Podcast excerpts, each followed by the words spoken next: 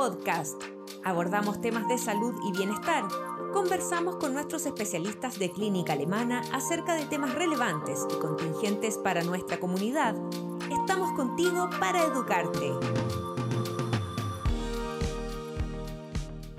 Bienvenidos a un nuevo Alemana Podcast. En esta ocasión conversaremos con las doctoras Jessica Watt y Jennifer Humphries, médicos especialistas en nutrición y diabetes que forman parte de la unidad de nutrición y diabetes de Clínica Alemana, con quienes conversaremos de un tema que se ha dado a conocer en los medios de comunicación en el último tiempo y se trata de un grupo de medicamentos inyectables para bajar de peso. ¿Serán moda o tratamiento real? Lo sabremos a continuación. Bienvenidas doctoras y muchas gracias por estar hoy con nosotros. Gracias. Buenas tardes. Doctora Watt, para empezar, cuéntenos de qué se tratan estas inyecciones, qué contienen y cómo actuarían. Bueno, estas inyecciones las estamos usando hace bastante tiempo, las conocemos hace varios años. Se tratan principalmente de unos medicamentos que vienen del estudio de la cirugía para bajar de peso, de la cirugía bariátrica, en donde se vio que con los cambios anatómicos que resultan tras esos procedimientos, de nuestro intestino se liberan unas hormonas que finalmente tienen una serie de acciones favorables tanto para bajar de peso como para el control de la glicemia. Este grupo de medicamentos se llaman agonistas de receptor GLP-1. Hoy en día hay varios que, eh, distintos que tenemos a mano. Eh, y aprobados, están aprobados hace ya varios años por la FDA, tanto para diabéticos como para bajar de peso. ¿Y qué efectos tendrían entonces en las personas y quiénes podrían usarlas también, doctora Humphries? Bueno, el efecto que tienen, eh, como dice la doctora Watt, a partir de este cambio anatómico se vio que el aumento de la cantidad de hormonas eh, nos permitió ver el efecto, que es principalmente a nivel del páncreas, actúa mejorando la célula beta, que es la célula pancreática que secreta insulina, que en los pacientes diabéticos hay un porcentaje mucho más bajo, han muerto varias de esas células y muchas otras están en riesgo de morir. Y por decirlo de alguna forma, es una especie de tónico para estas células que las reactiva las hace, eh, evita que sigan muriendo, entonces mejora la masa de célula beta activa y por eso es el gran efecto que se ve en la mejora de las diabetes. Y por otra parte, van, atraviesan la barrera hematoencefálica que se llama, que es que entran en el fondo del cerebro a los lugares donde está el centro del apetito y dan una sensación de saciedad. No son anorexígenos, no son fármacos que anulan el apetito o que no dan ganas de comer. Lo normal es que uno pueda comer porque es parte esencial para la sobrevivencia, como respirar, uno tiene que comer. Entonces no es bueno pensar que uno tiene que eh, hacerse de, o proveerse de anorexígenos para bajar de peso, sino que el efecto de esto sería que uno tiene ganas de comer, pero cuando come siente una saciedad antes, lo que permite que las porciones se reduzcan. Y ese sería el efecto B, ¿no es cierto? Entonces, por una parte ayudan a los diabéticos y por, o por otra parte ayudan a los pacientes que tienen un exceso de peso. Ahora, con respecto a las ¿Qué personas que preguntas tú? Lo que está descrito es que se usa en pacientes obesos, o sea, personas que tienen un IMC o una relación peso-talla, ¿no es cierto?, sobre 30, o en personas que tienen esta misma relación peso-talla sobre 27, pero además tienen enfermedades asociadas que son importantes desde el punto de vista metabólico, ya sea prediabetes, dislipidemia, o sea, el colesterol alterado o hígado graso, por ejemplo. Ahora, tal vez comentar que eh, eh, es verdad, como dice la doctora Humphreys, que estas son las indicaciones formales, pero también eh, creo que es importante destacar que hay pacientes que sin necesariamente cumplir una indicación 100% formal, uno pudiera utilizarlos con un cierto criterio médico, principalmente en pacientes que muchas veces sin tener tanto sobrepeso tienen mucha patología metabólica asociada pero eso se ve caso a caso. Claro. Claro. Exacto. Y pensando siempre que hay una alteración del peso, o sea, no lo importante de destacar acá es que no son personas sanas las que tienen la indicación de este fármaco.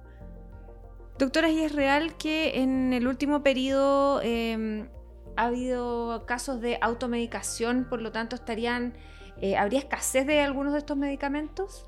Sí, la verdad es que nos ha tocado ver, nos toca ver en el día a día que muchos pacientes eh, utilizan estos fármacos porque un amigo lo usó y le resultó para bajar de peso o algún familiar y muchas veces los compran directamente en la farmacia.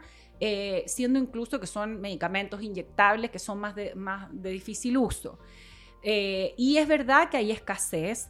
Probablemente la escasez de estos fármacos no es solo debido a la automedicación, pero sí obviamente influye. Eh, y eh, básicamente lo que se ha informado del laboratorio es que a nivel mundial hay un problema con la distribución del material plástico con el cual están hechos los lápices, con los mm. cuales se, se, se inyecta en el fondo el medicamento. Eh, la forma es como un lápiz de, insulina. De insulina, exacto. Es la misma forma de colocación que un lápiz de insulina, es el mismo formato de presentación. ¿Y son con, estos son con receta retenida? Algunos sí, otros no. La verdad es que no, son con receta médica no retenida, ¿ya? Pero actualmente lo que a uno le toca ver es que los pacientes están solicitando más la receta, pero cuando los partimos usando muchas veces los pudieran comprar sin ninguna receta médica. Si hay cierta escasez de estos medicamentos, eh, hay otras alternativas, por ejemplo, para los diabéticos cuando tienen eh, indicación en el fondo de tener que usarlo constantemente. Sí, afortunadamente hay otras alternativas. No, eh, no, es el ideal, o sea, evidentemente esta formulación que está es justamente en escasez. Es como la versión 2.0 podría decirse y que por lo mismo que está escasa. existe una versión como previa porque la ventaja de este fármaco que está más escaso es que se usa semanalmente y eso permite mejor adherencia, porque algo que se pone una vez a la semana no se olvida, es más fácil, ¿no es cierto? Sobre, todo si es una inyección.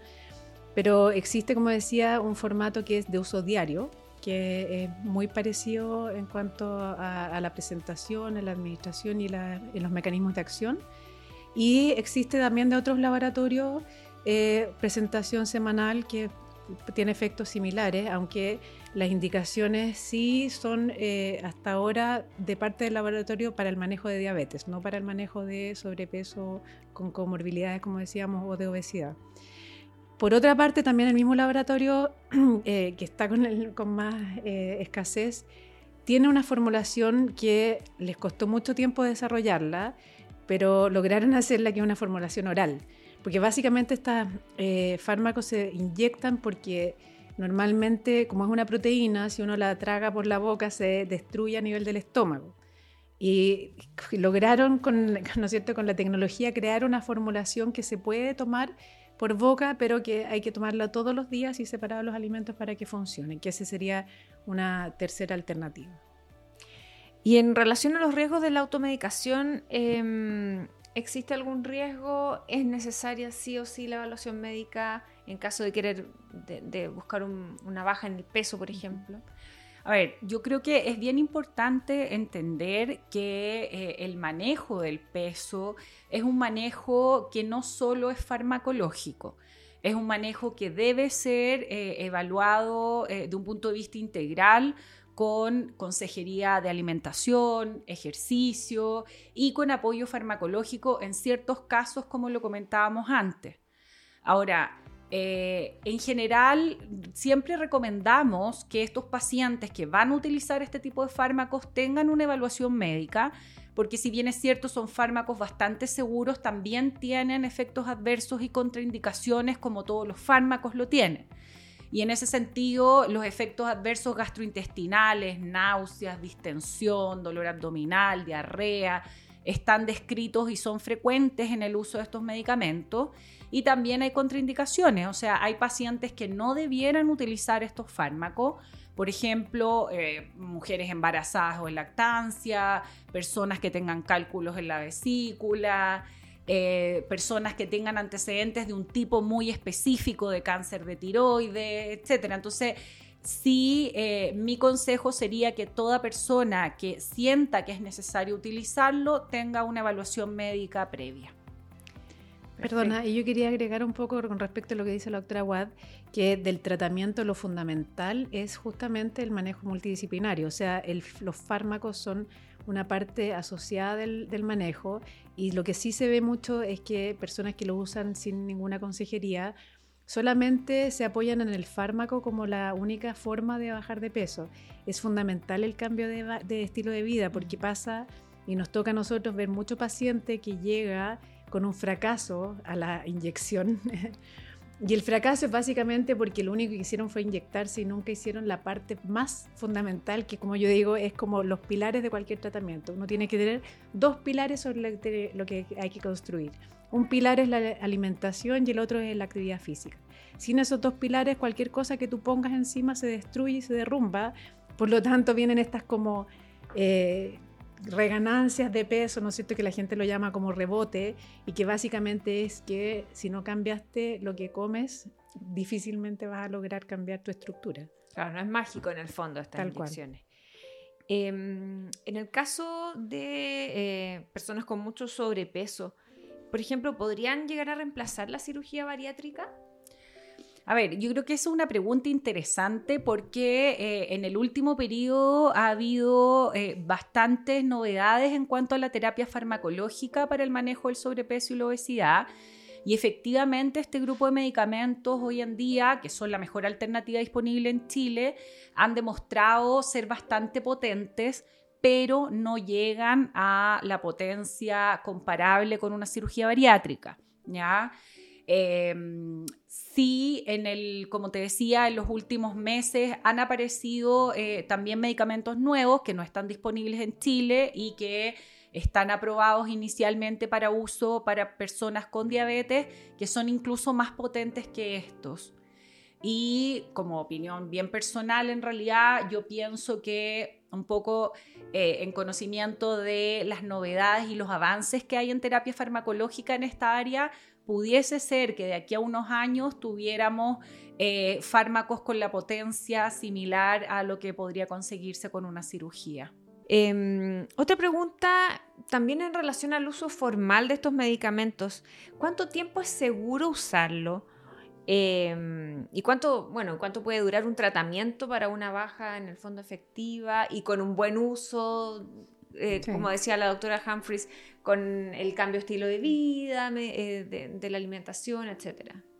Mira, la verdad es que estos fármacos son bastante seguros, como decía la doctora Watt. De hecho, han demostrado, incluso eh, como se usan en pacientes diabéticos, se hacen estudios de seguridad, sobre todo en el ámbito cardiovascular, y han demostrado que tienen protección, o sea, disminuyen incluso los eventos cardiovasculares. Por lo tanto, están pensados en pacientes diabéticos para uso para siempre. Y la verdad es que la obesidad también se considera una enfermedad crónica que en ese caso también eh, se, recomienda que el uso puede ser para siempre, ¿ya? O sea, es un fármaco que de hecho cuando se retira se ha demostrado que hay reganancias asociadas al retiro del fármaco en personas que tienen efectivamente obesidad importante. Ahora, también eh, hay un poco de acostumbramiento a veces al, al fármaco, las pérdidas de peso no se ven tan intensas después de un tiempo o, se, quedan como cierto en un, peso estable, pero a pesar de eso, muchas veces el retiro, como digo, puede producir reganancias importantes. Entonces, el uso eterno, por decirlo de alguna forma, eh, no hay problema, no tiene ninguna contraindicación. Y de dejarlos tiene que ser en el fondo paulatino también, ¿cierto? Sí, idealmente sí. La verdad es que eh, es complejo mm. en ese caso porque, como decía la doctora Humphreys, en teoría estos tratamientos debieran ser de uso crónico. Pero efectivamente hay todo un tema económico, un tema de eh, acostumbramiento o, el lentecimiento, la baja de peso, donde el paciente ya se empieza, entre comillas, a desilusionar un poco y lo quiere abandonar. Entonces, ahí hay hay que hacer mucho énfasis en los cambios de estilo de vida y en los seguimientos a largo plazo, que es súper importante en este tipo de patología. Perfecto. Doctoras, para cerrar entonces estas inyecciones, em, hay una moda en usarla y bueno, son tratamientos también efectivos en la baja de peso en personas con diabetes, ¿cierto? Sin duda que sí. Yo creo que si bien es cierto, hoy se habla mucho de este tipo de fármacos, eh, son fármacos absolutamente reales, con eficacia y seguridad demostrada, con evidencia científica. Eh, pero que sin duda tienen que ser manejados en conjunto con eh, un manejo integral tanto de la diabetes como del sobrepeso y la obesidad. Un consejo para quienes tengan en el fondo eh, noción de esta inyección y quieran ir a comprarla sin eh, una consulta previa con un especialista, doctora. Mira, la verdad es que la recomendación es que siempre consulten, porque sobre todo uno ve personas que no tienen ninguna patología, o sea, ni siquiera hay sobrepeso muchas veces y que básicamente quieren como controlar un poquito lo que están comiendo para llegar bien a una incluso a un evento, a una situación particular, o sea, como bajar de peso para el matrimonio, por ejemplo, ¿ya? Y ese tipo de cosas con un uso de un fármaco que, como yo les explicaba anteriormente, lo que hace es actuar sobre la célula pancreática evitando que siga muriendo en un paciente que está con una célula en riesgo. La pregunta es, ¿qué pasa en una persona que tiene un páncreas normal, que tú le estás inyectando una hormona que lo que hace es que las células que se destruyen normalmente como parte de la remodelación que uno tiene, no se destruyan? Ahí es donde pueden surgir células que podrían ser malas, ¿ya? Y ahí asociarse a patologías que se han descrito, como decía la doctora Watt, hay pacientes que tienen no solamente problemas en la tiroides, que son muy particulares, que son muy extraños, que eso diría yo que es menos, el problema más bajo, pero sí eh, hay antecedentes de historias de páncreas, de cáncer o de pancreatitis crónica o incluso pancreatitis aguda, eso hay que tener ojo. O sea, no es llegar y ponerse la inyección. Yo creo que en ningún caso uno podría decirle a alguien, ¿sabes qué? Si quieres usarla, anda y cómpratela así nomás. Esa es mi opinión. Muchas gracias, doctora, por estar hoy con nosotros y conversar este tema tan interesante. No, gracias a ti por la invitación. Por nuestra parte nos despedimos y les recordamos activar las notificaciones y compartir este contenido entre sus contactos, familiares o quienes crean que esta información sea de su interés. Hasta una próxima ocasión y nos encontramos en un nuevo Alemana Podcast.